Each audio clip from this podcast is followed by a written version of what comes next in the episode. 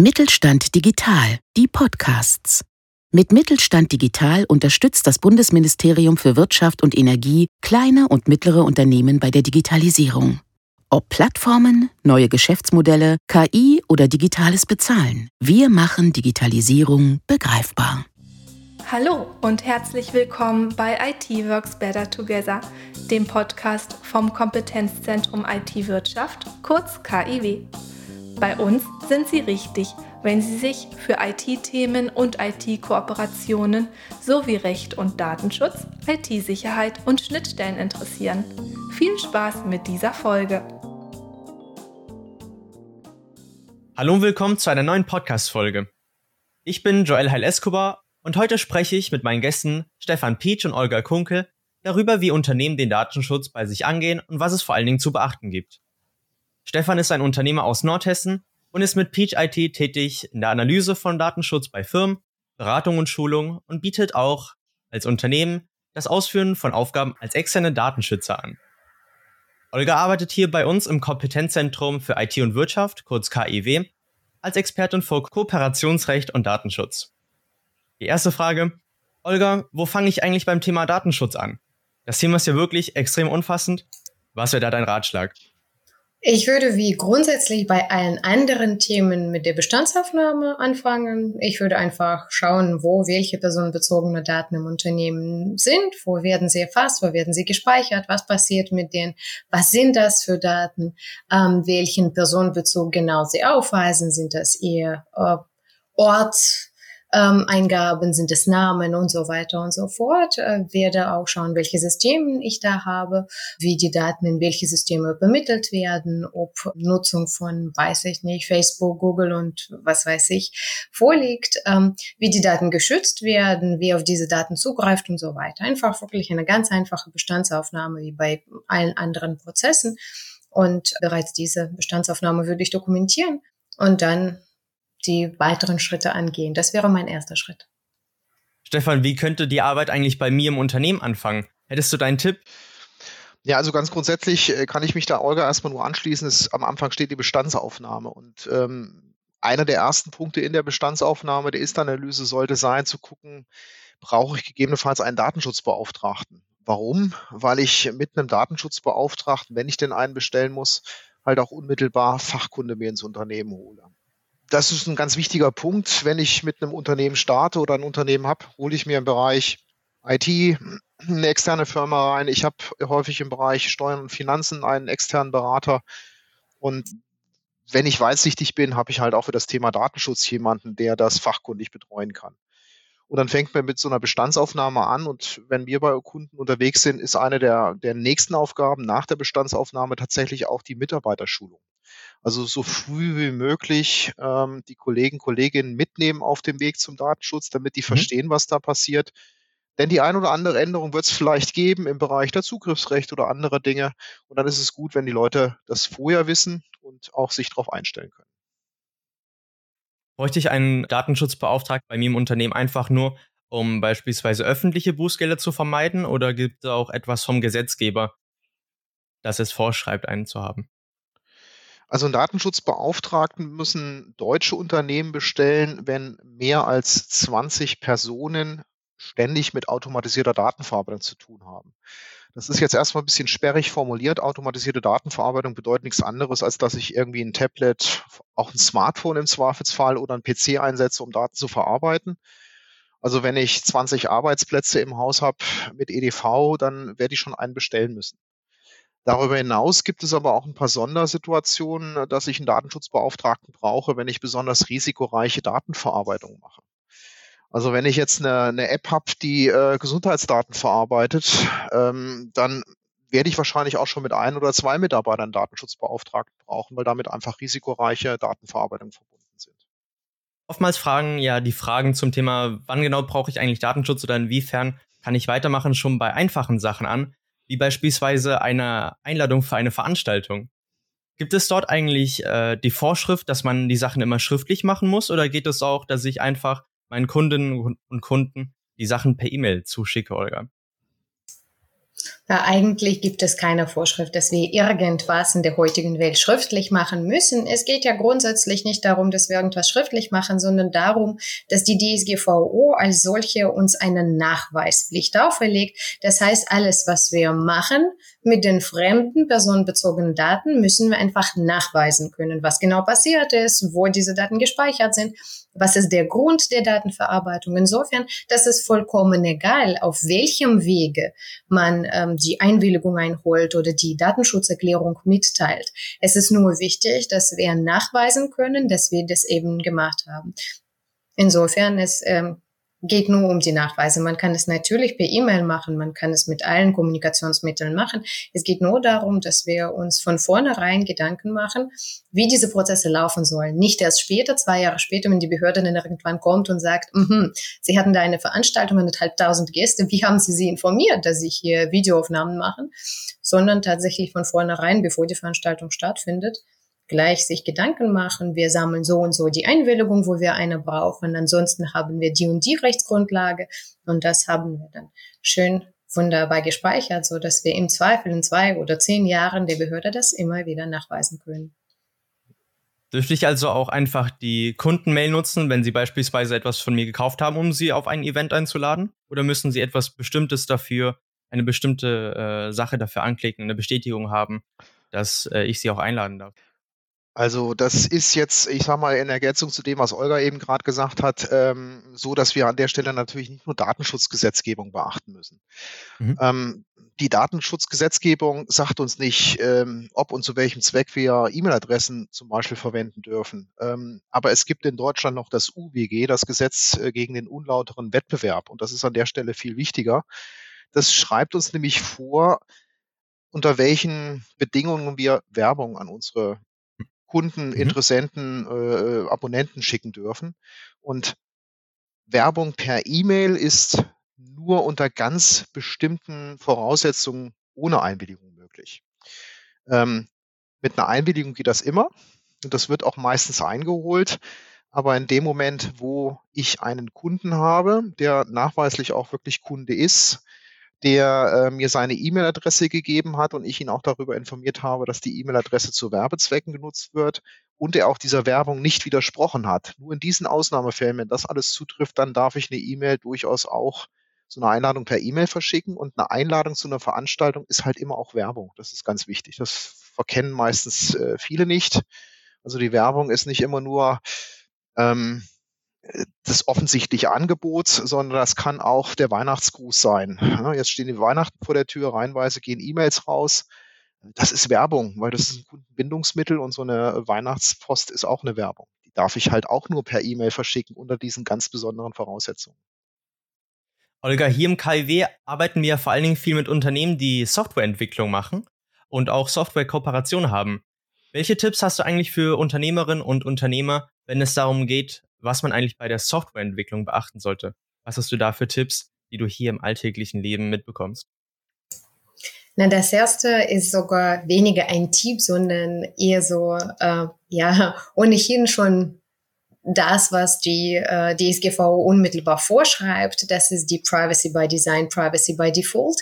Ähm, und dementsprechend, was Stefan bereits gesagt hat und was man wirklich nicht häufig genug wiederholen kann, sensibilisieren, sensibilisieren, sensibilisieren die Menschen, die Mitarbeitenden ähm, darauf aufmerksam machen, wie wichtig das ist, von vornherein datenschutzrechtlich konform zu denken, zu planen. Man hört leider Gottes sehr häufig in vielen Unternehmen, gerade bei Softwareentwicklern, ich entwickle erst das Programm, ich schaue erst, ob es funktioniert und dann kümmere ich mich um die Details. Und so funktioniert es nicht, so darf es nicht funktionieren. Es muss genau andersrum laufen. Ich muss von vornherein die Grenzen abgesteckt haben. Was darf ich, was darf es, was darf ich nicht? Wo darf ich noch mich weiterentwickeln? Wo kann zum Beispiel mit einer Einwilligung bestimmtes Datum noch verarbeitet werden, wo geht es einfach grundsätzlich nicht und erst dann dann die Programme ähm, entwickeln. Ich hoffe sehr, wirklich innig hoffe ich darauf, dass wir in, im deutschen IT-Mittelstand genau in die Richtung gehen werden, denn ähm, die DSGVO-Konformität ist definitiv ein Wettbewerbsvorteil. Ja, da möchte ich auch gleich noch ähm, einen hinten drauf geben. Das ist tatsächlich so. In der idealistischen äh, Datenschutzbeauftragten Welt wird man vorab in äh, Entwicklungsprozesse eingebunden. Das ist leider in der Praxis häufig nicht so. Und ich bin selber Softwareentwicklung äh, in der Ausbildung. Ich weiß, was dahinter steckt. Und meistens ist das nachträgliche Anpassen von Datenbanken, das nachträgliche Anpassen von Prozessen viel, viel teurer, als wenn man bereits in der Planungsphase auch mal den Datenschutzbeauftragten dazu befragt. Ist das auch ein Punkt, den du häufig bei deinen Kundinnen und Kunden siehst, dass eben das Nachträgliche äh, ein großer Kostenfaktor ist? Oder gibt es da noch andere Punkte, die oftmals auffallen beim Thema Softwareentwicklung? Ja, leider ist das so. Also ähm, die überwiegende Anzahl unserer Kunden schaffen erstmal Fakten und fragen dann hinterher und dann hat man halt mehr Aufwand. Und da stellen wir fest, dass teilweise unsere Kunden auch sich viel zu viel Aufwand schon im Vorfeld machen, weil sie denken, der Datenschutz ist viel zu kompliziert. Also häufig bauen wir bürokratische Schritte eigentlich eher ab, als dass wir oben was draufsatteln. Ähm, also man macht sich schon, ohne dass man äh, den Datenschutzbeauftragten gefragt hat, mehr Aufwand im Datenschutz, als man eigentlich müsste. Das ist ganz häufig der Fall.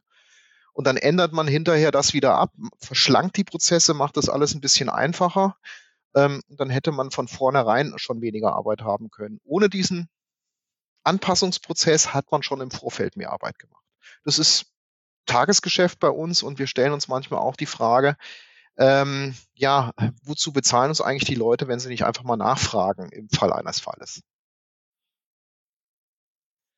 Bei Nachfragen im Fall eines Falles kommen wir nämlich direkt zum nächsten Punkt, den man sehr, sehr oft direkt verbindet, wenn man das Thema Datenschutz hört. Das ist nämlich der Datenschutz beim Thema Foto- und Videoaufnahmen, welche äh, sehr, sehr häufig immer ein Thema sind. Ja, was passiert jetzt mit meinen Foto- und mit meinen Videoaufnahmen? Auf was muss ich eigentlich dort als Unternehmen achten? Was sind da Voraussetzungen? Was ist da wichtig zu beachten, um das richtig konform machen zu können?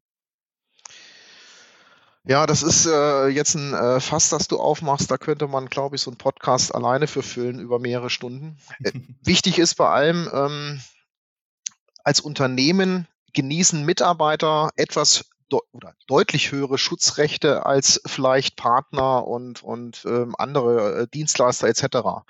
Das heißt, äh, was ich ganz häufig sehe, dass auf Veranstaltungen halt Fotos gemacht werden äh, zu Werbezwecken. Das ist auch völlig in Ordnung. Das kann man durchaus begründen mit dem berechtigten Interesse. Man muss also nicht zu allem die Einwilligung haben. Und dann hängt es natürlich ganz stark vom Motiv ab. Fotografiere ich so eine Veranstaltung im Überblick oder habe ich vielleicht eine kleine Gruppe, die in die Kamera winkt, äh, wo das Motiv plötzlich nicht mehr die Veranstaltung, sondern dann nur noch die Personen sind. Also da muss man sich jedes Bild genauer anschauen.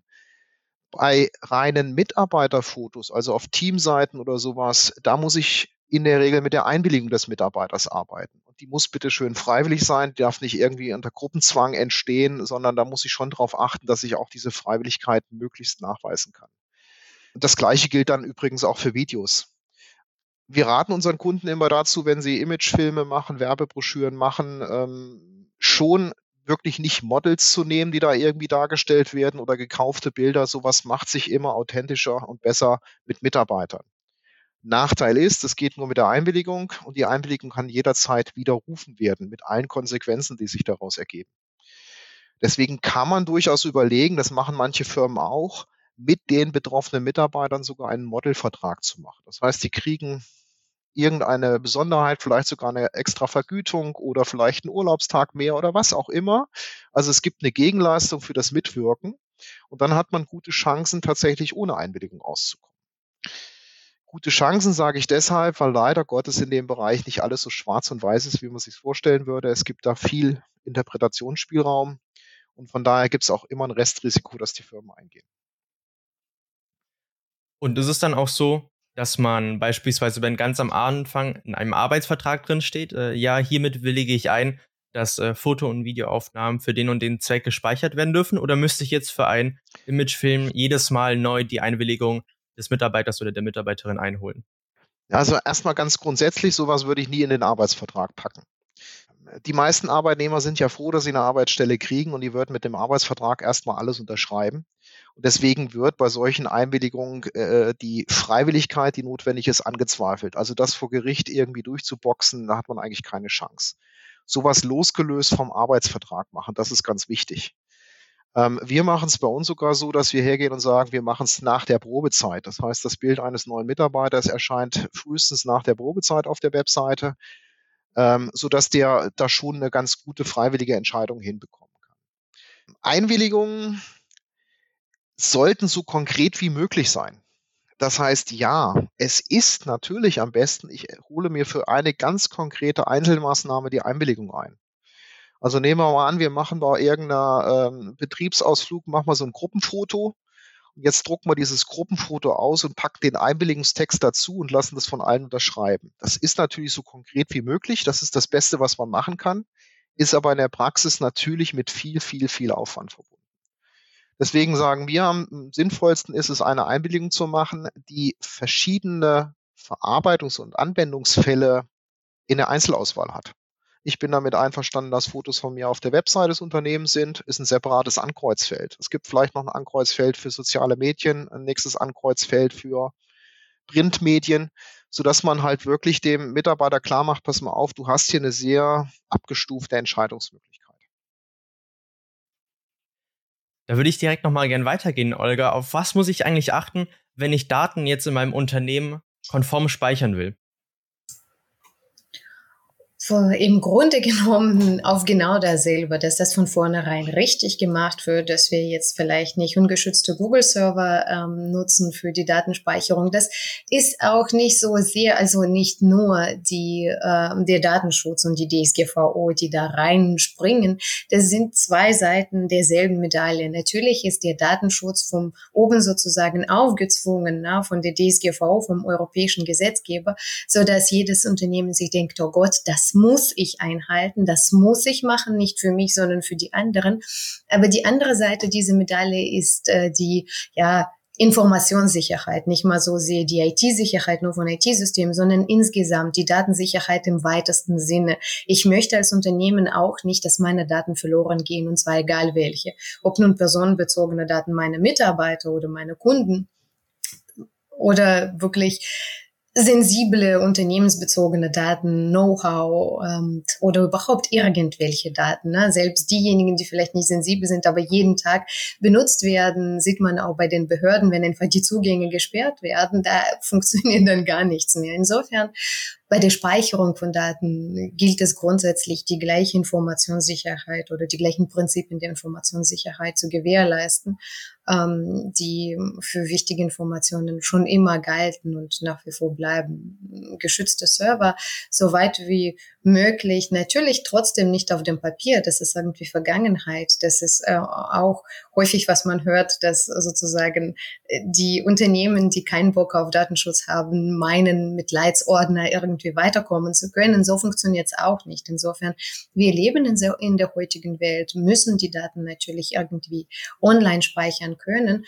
Und ähm, da zum einen natürlich denjenigen Vertragspartner, falls wir sie in der Cloud speichern, sorgfältig auswählen, äh, auswählen und ähm, aber auch sich vertraglich in Garantien äh, bitten lassen, dass im Fall der Fälle ähm, beim Ausfall des einen Servers der andere einspringt und dass vielleicht die Serverräume auch so getrennt sind, nicht wie bei diesen letzten Skandalen in ähm, Straßburg, ne, wo sie tatsächlich nicht mal mit dem ähm, mit dem mit der Feuerschutzmauer getrennt waren und alle abgebrannt sind, ähm, unwiederbringlich verloren, sondern dass man auf solche Sachen achtet und sich sowas auch vertraglich ähm, zusichern lässt.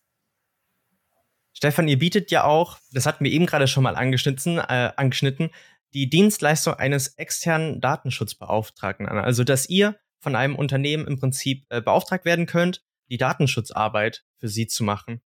Da wollte ich nochmal fragen, welche Unternehmen suchen eigentlich bei euch einen Datenschutzbeauftragten? Was sind da die Kriterien?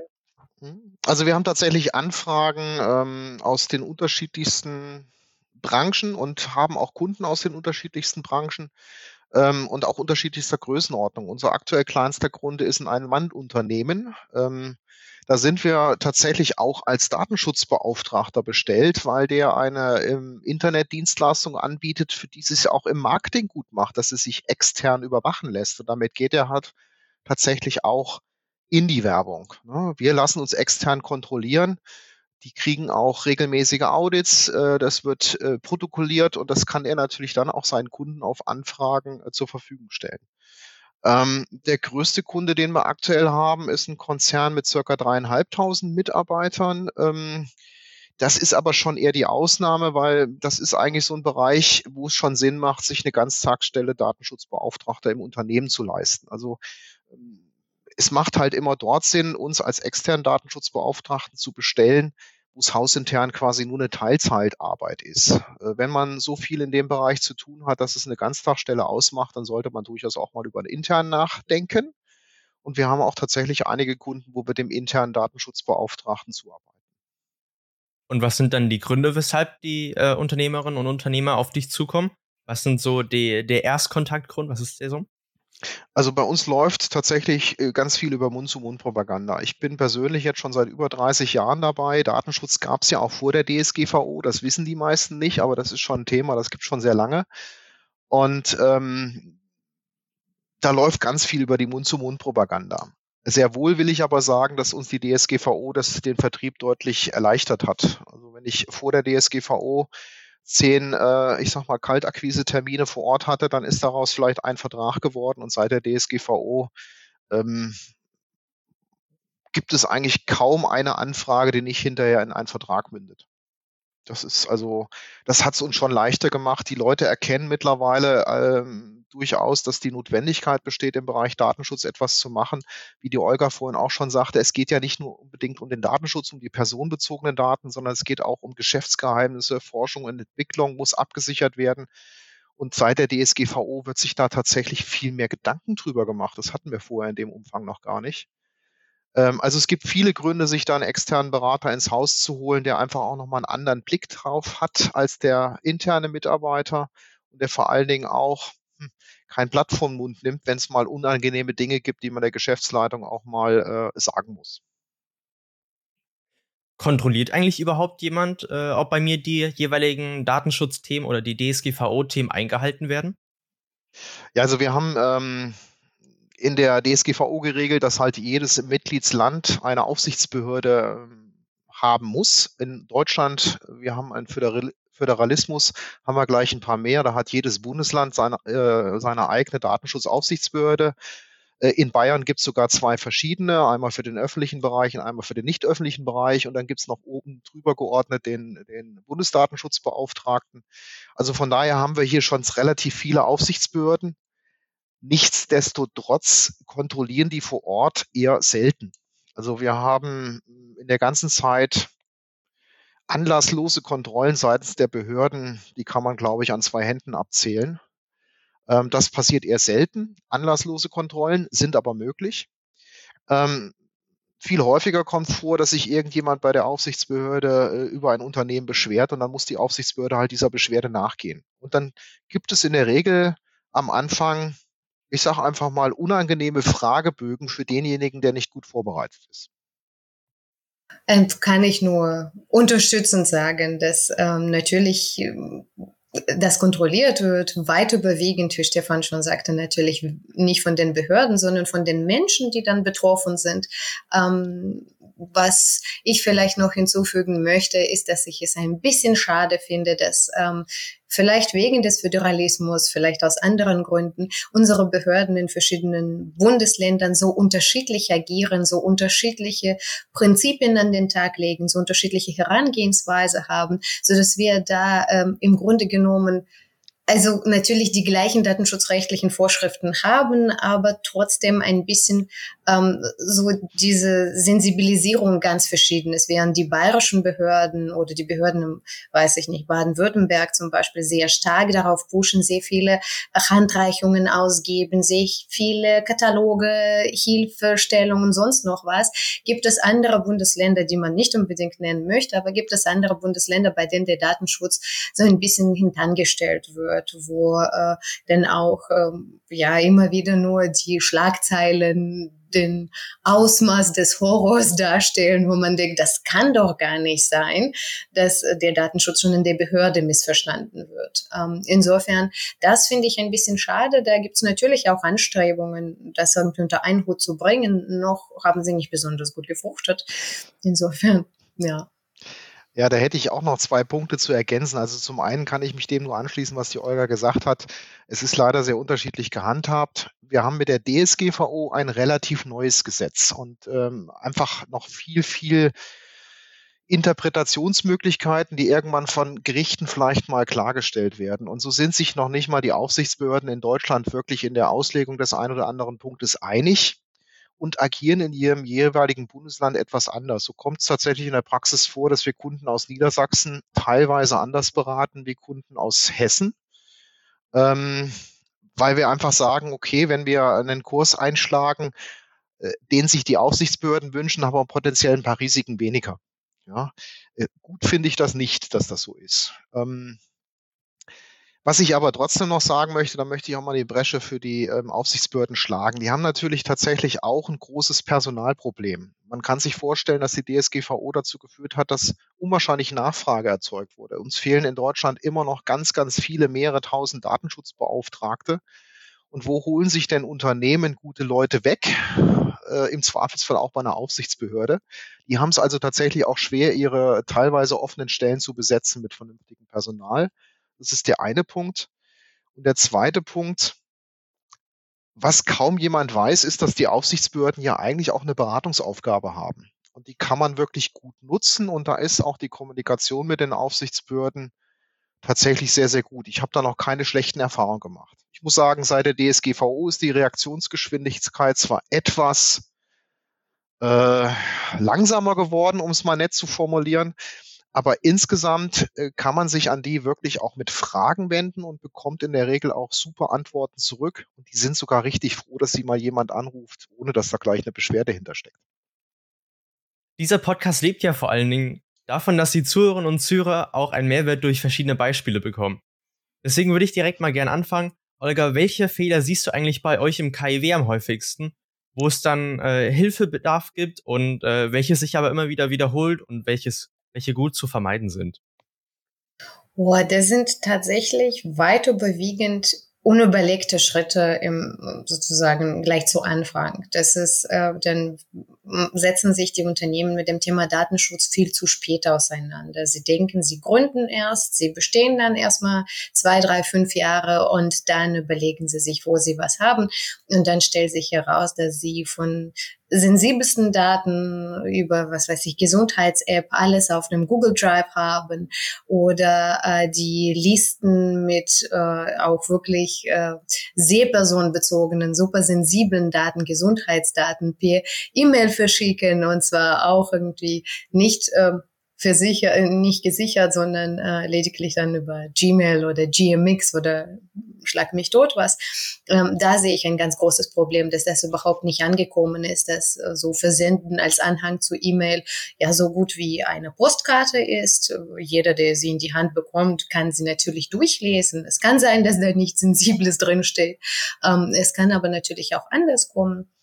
Da sehe ich große Probleme. Ich sehe auch große Probleme grundsätzlich im Umgang mit dem Datenschutz. Datenschutz wird als was Lästiges wahrgenommen. Und das ist sehr schade, weil da tatsächlich ganz, ganz viele Möglichkeiten drinstecken. Nicht nur in Bezug auf Wettbewerb, sondern insgesamt ähm, dieses Gefühl zu vermitteln, ich als Unternehmen werde sowohl meinen Kundinnen und Kunden, meinen Mitarbeiterinnen und Mitarbeitern das Gefühl geben, dass es mich was angeht, dass es mir wichtig ist, wo welche Daten gespeichert werden. Ich bin jetzt nicht derjenige, der nur irgendwie ein paar Häkchen aufstellen möchte und sagen, wie es tatsächlich häufig passiert. Wir haben jetzt einen Datenschutzbeauftragten, aber der ist ja auf dem Papier da tätig und, und soll da am besten auf dem Papier auch stehen bleiben. Ansonsten interessiert uns nicht. Da sehe ich einen ganz, ganz großen Bedarf das ist wieder zu derselben Frage, mit der Stefan schon auch angefangen hat, Sensibilisierung.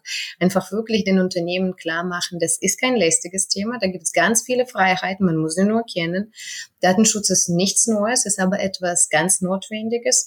Und insofern einfach von vorne an den Datenschutz von vorne an an den Datenschutz denken. Das ist aber grundsätzlich nicht nur datenschutzrechtliches Thema, das ist grundsätzlich ein rechtliches Thema. Man kennt das unter den Juristen, man geht zum Juristen erst dann, wenn es schon zu spät ist. Na, wir holen uns regelmäßig die Rechtshilfe erst dann, wenn es schon zu spät ist. Wenn die Klage da ist, wenn die Staatsanwaltschaft vor der Tür steht, nicht davor, wo man noch ganz, ganz vieles hätte lösen können, sondern erst zu spät, wenn das Kind schon im Brunnen ist. Insofern ähm, da haben wir im Datenschutzrecht auch nichts anderes, genau dasselbe, fehlendes Verständnis am Anfang und da steht schon ein Bußgeldbescheid, äh, hält man den schon in der Hand und denkt, oh Gott, jetzt brauche ich was zu machen. Ja, tatsächlich ähm, kann ich da auch nochmal anschließen. Viele sehen halt im Datenschutz einen ähm, Verhinderungsgesetz. Ich sehe das ganz im Gegenteil. Das bietet viele Chancen und zeigt mir auch viele äh, Möglichkeiten auf, wie ich mit Daten umgehe. Und für mich ein ganz entscheidender Faktor, gerade auch für Neugründer, ist, Datenschutz ist durchaus mittlerweile ein Wettbewerbsvorteil. Und als diesen kann man es auch nutzen, wenn man entsprechend offensiv damit auch an den Markt geht.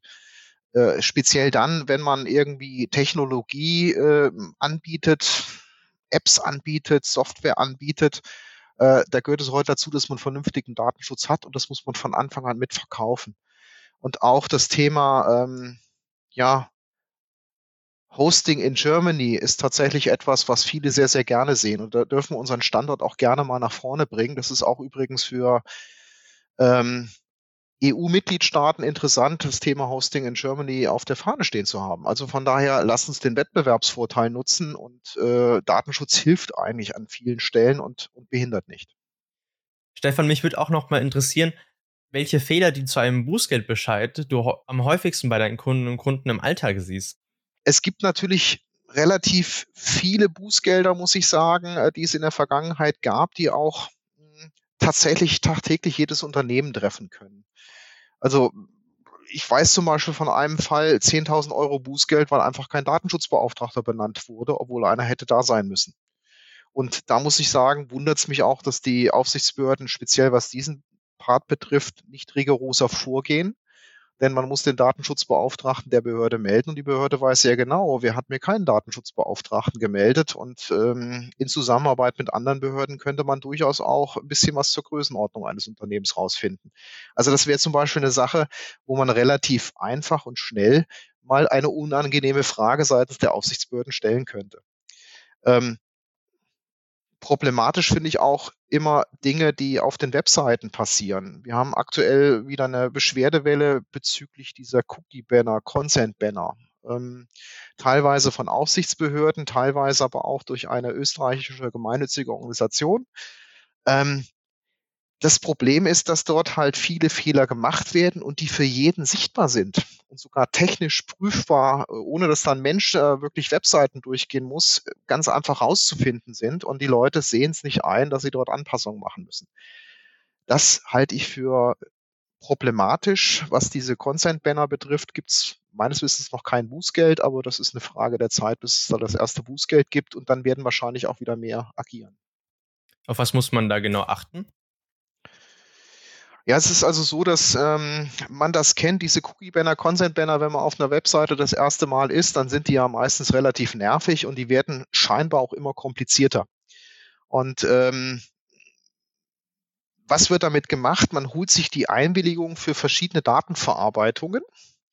Und dazu muss man wissen, dass man für die wenigsten Datenverarbeitungen wirklich eine Einwilligung braucht. Eine Einwilligung braucht man eigentlich immer nur, wenn man, hm, ich sag mal, was nicht so ganz Schönes machen will im Datenschutz. Ähm, für die, für die schlimmeren Sachen braucht man die Einwilligung. Und ähm, das heißt, da müsste ich schon als erstes mal hellhörig werden, wenn jemand äh, auf seiner Webseite eine Einwilligung verlangt. Dann hat er irgendwas mit meinen Daten vor, was nicht über Vertragsabarbeitung äh, oder Vertragsbearbeitung und sowas nötig ist. Ähm, ich stelle aber auch immer wieder fest, dass sich viele Einwilligungen einholen für etwas, was sie gar nicht nutzen. Also bestes Beispiel ist da für mich Analyse-Tools. Google Analytics ist nur eines, da gibt es noch ein paar andere. Und äh, ich will gleich sagen, ich verteufel dieses Google Analytics nicht. Das ist ein super Tool. Wir setzen es teilweise selber ein. Aber äh, dafür brauche ich halt die Einwilligung. Und dann stelle ich immer wieder fest, dass Leute Google Analytics auf ihren Webseiten haben, aber sich die Auswertungen nie angucken. Und dann darf ich mir die Frage stellen, muss ich jetzt meinen Consent Banner rechtskonform gestalten und da Aufwand treiben oder nehme ich ihn einfach von meiner Website runter? Da sind mir die äh, Webseiten, die gar keinen Consent Banner brauchen, äh, immer die liebsten. Denn äh, man gibt viel Geld aus, um die Leute auf seine Webseite zu bekommen. Und das Erste, was man macht, ist sie mit einem Consent Banner abzuschrecken. Davon müssen wir eigentlich weg. Was dann auch noch ein Elefant im Raum ist, ist, ob es einfach reicht, ja, ich, ich stimme den Sachen zu oder ob man wirklich diesen braucht, wo man äh, manuell ein- und ausklinken kann. Das ist dieser mit, äh, mit diesen kleinen Reglern, was genau man hat. Ob man nur die essentiellen für die Website nötigen Tools hat oder ob man auch die ganzen zehn Einwilligungen, äh, Facebook-Ads und so weiter hat. Also es ist tatsächlich nicht vorgeschrieben, sich die Einwilligung für jeden Cookie oder für jede Datenverarbeitung separat einzuholen. Es ist einfach ein Indiz dafür, ein eher ein Indiz dafür, dass es freiwillig ist. Die Einwilligung muss informiert passieren. Das heißt, ich muss die wesentlichen Dinge äh, im Text vermerken, in meinem Cookie-Banner schon im Text äh, haben und nicht erst auf der zweiten, dritten Unterseite. Ähm, und da reicht dann auch, wenn ich dort, äh, ich sag mal, einen vernünftigen Text habe, ein Annehmen und ein Ablehnen-Button.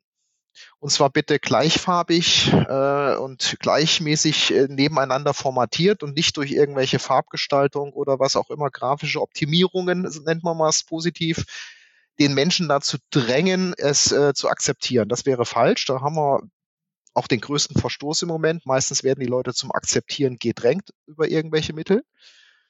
Ähm, und wir haben mittlerweile bei vielen Kunden einen Consent Banner, der tatsächlich mit einem Ablehnen und einem Akzeptieren-Button auskommt, einen vernünftigen Text hat und dann kann man noch eine Verlinkung aufbauen auf eine ausführliche Datenschutzinformation. das reicht völlig aus. Man muss nicht die komplexen und komplizierten machen. Und übrigens, was ich auch immer wieder sehe, funktionale Cookies, für die brauche ich keine Einwilligung. Die könnte ich aus diesen Cookie-Bannern komplett rauslassen. Das macht es nur unnötig kompliziert. Die Leute wundern sich, dass sie ein Häkchen nicht abwählen können die muss ich da gar nicht erwähnen, die können da raus. Alles, was für den Betrieb einer Webseite notwendig ist, dafür brauche ich keine Einwilligung.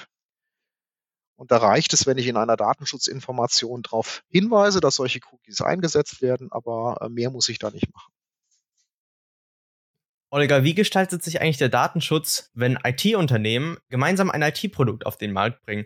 Das ist ja auch eine Kernkompetenz des KIW. IT Works Better Together ist auch schon der Name des Podcasts. Was gibt es hier eigentlich zu berücksichtigen in Kooperation? Im Grunde genommen genau dasselbe, was man im eigenen Unternehmen berücksichtigen, mit berücksichtigen müsste, ähm, auch von vornherein Klarheit verschaffen, welche Daten wollen wir austauschen. Wir haben ausreichende Kooperationen, wo wir tatsächlich keinen ähm, oder kaum datenschutzrechtliche Fragen haben, weil da keine ähm, personenbezogene Daten ausgetauscht werden, auch im Rahmen der Zusammenarbeit. Es gibt ausreichend Ko äh, Kooperationen, wo tatsächlich Datenschutz eine große Rolle spielt und dann wird es einfach von vornherein mit berücksichtigt, je nachdem, ob es ähm, um die Schaffung einer ähm, Schnittstelle geht, um die Schaffung eines ähm, oder Erstellung eines gemeinsamen Produkts, einer gemeinsamen Lösung oder ähm, auch um weitere äh, Zusammenarbeit, äh, muss man sich einfach von vornherein, genau wie wir jetzt gerade besprochen haben, Bestandsaufnahme machen, welche Daten wollen wir austauschen, welche Daten braucht dein Unternehmen, welche Daten brauche ich noch? Und ähm, dann einfach Klarheit verschaffen, wer für welche Daten wie zuständig ist, wie sichern wir diese Daten, was passiert, im Fall der Fälle, das ist sehr wichtig, gerade solange bei uns sozusagen alles ähm, grün läuft, wir, solange wir uns mögen, solange wir tatsächlich uns auf die Zusammenarbeit freuen, gleich zu klären, was passiert, wenn irgendwo irgend ein Leck passiert, ne? irgendwo die Daten verloren gehen, irgendjemand diese Daten klaut, irgendjemand über dein System in meine Systeme kommt oder vice versa. Ähm, insofern da versuchen wir dann gleich darauf zu achten, dass diese Sachen von vornherein geklärt sind. Und ähm, bislang hatten wir kein Problem, aber sollte es zu so einem Problem kommen, dann weiß man zumindest gleich, wie man ähm, zu agieren hat, was man dann machen muss. Zum Thema Datenschutz und IT-Sicherheit in der IT-Branche haben wir im KIW übrigens auch schon eine umfassende Publikation gemacht. Die Verlinkung können Sie dazu natürlich in den Show Notes direkt unter diesem Podcast in Ihrem Podcast-Player finden. Als Abschlussfrage natürlich noch an euch beide. Wo genau kann man, kann man euch eigentlich kontaktieren, wenn man Hilfe braucht zum Thema Datenschutz? Bei uns ist es ganz einfach, Joel. Ne? Uns kann man auf der IT-Wirtschaft Webseite finden. Da gibt's alle Kontaktdaten ähm, zu mir, zu allen meinen Kollegen. Ähm, Datenschutz mache ich ja so gesehen auch nicht alleine. Ich mache die rechtlichen Fragen, aber die Fragen, die gerade an der Schnittstelle zwischen dem Datenschutz und der IT-Sicherheit stehen, ähm, machen noch die Kollegen aus der Technischen Hochschule Brandenburg. Auch die stehen sehr gern zur Verfügung. Dafür sind wir eben ein Team und arbeiten zusammen. Ansonsten alle Kontaktdaten da, die E-Mail-Adresse, die Telefonnummer kannst du auch gerne unter dem Podcast verlinken. Sehr gerne jederzeit ähm, an mich. Ja, letztendlich bei uns äh, nicht anders. Als Dienstleister haben wir natürlich auch eine Webseite, auf der man uns finden kann unter äh, peach-it.de. Und wenn man sich an uns wenden will, kann man das am einfachsten über E-Mail machen, datenschutz.peach-it.de. Ähm, dort beantworten wir auch durchaus Fragen an, äh, von Leuten, die bisher noch keine Kunden sind. Also da ist äh, gerade in der Anfangszeit auch äh, eine erste kostenfreie Beratung immer möglich. Natürlich sind wir auch daran interessiert, Geld zu verdienen, also werden also ab irgendeinem Zeitpunkt natürlich auch mit einem äh, Beratungsvertrag oder gar einem Vertrag zur Bestellung eines Datenschutzbeauftragten agieren. Ähm, aber trotzdem muss man sich ja erstmal kennenlernen und die meisten Sachen lassen sich auch über eine kurze Antwort schon klären. Vielen, vielen Dank, dass ihr beide heute in der Folge dabei wart und eure Expertise geteilt habt. Ich hoffe auch, dass Sie als Zuhörerinnen und Zuhörer einiges mitnehmen konntet. Ich freue mich schon auf Ihr Feedback. Vielen Dank. Vielen Dank, Joel, für die Einladung. Ja, danke, hat Spaß gemacht. Sehr gerne, freut mich und bis zur nächsten Folge. Ihnen hat diese Podcast-Folge gefallen? Empfehlen Sie uns weiter. Folgen Sie uns bei LinkedIn, auf Twitter oder Facebook und verpassen Sie keine Neuigkeiten zu relevanten Themen rund um die IT-Wirtschaft, aktuelle Veranstaltungen, neue IT-Kooperationen und spannende Veröffentlichungen. Vielen Dank fürs Zuhören und bis zur nächsten Folge.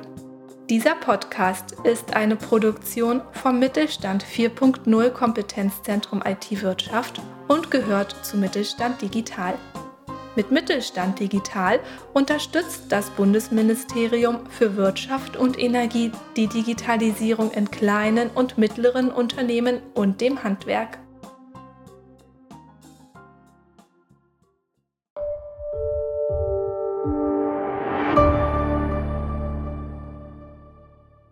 Sie hörten eine Folge der Mittelstand Digital Podcasts. Mit Mittelstand Digital unterstützt das Bundesministerium für Wirtschaft und Energie kleine und mittlere Unternehmen bei der Digitalisierung.